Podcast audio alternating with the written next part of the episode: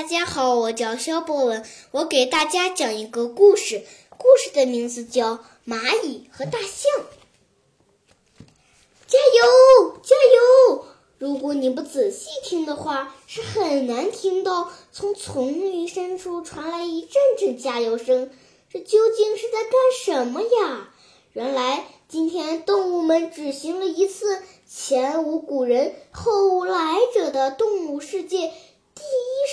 摔跤比赛，这次比赛可真是高手云集。你瞧，金钱豹扑倒了小羚羊，小山羊撞翻了小老虎，乌龟被老鼠翻来覆去。可是到了最后，全场的目光都聚集到了大象身上，可不是嘛？你看，大象鼻子一转，放倒了金钱豹。长牙一甩，把小山羊弄了个四脚朝天，脚一跺，轰隆隆，简直跟地震差不多，一下就把小老鼠震得一屁股坐在了地上。许许多多的观众都认为这次的冠军非大象莫属。当然，也有不想动物想和大象比试比试，说不定一下就能把它打倒了呢。可是到。可是到头来，无一例外，全都是自信的来了，沮丧的离去。还有没还有没有谁要挑战大象？裁判向全场问道。见全场无人答应，裁判便宣布：“那好，本次摔跤比赛的冠军便是……”等等，裁判的声音忽然被一个细小的声音打断了：“我来挑战大象。”裁判一愣，四下望望，原来是一只小蚂蚁。好，下面由小蚂蚁来挑战大象。裁判宣布。什么？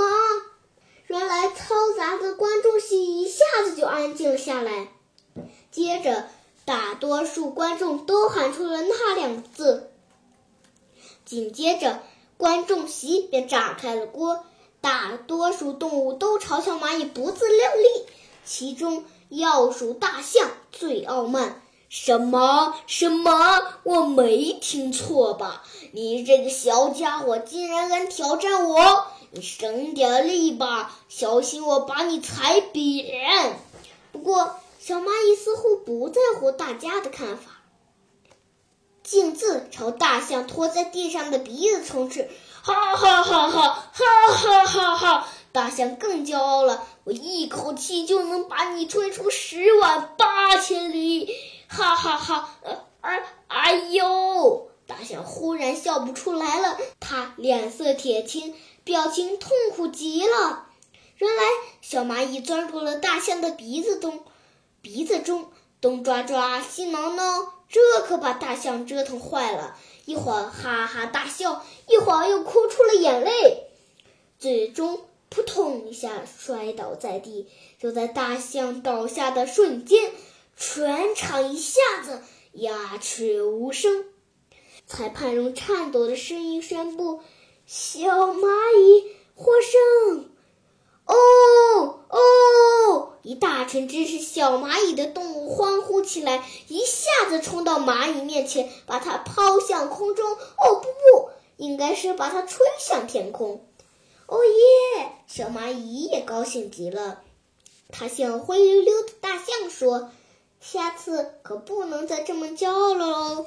谢谢大家，我的故事讲完了。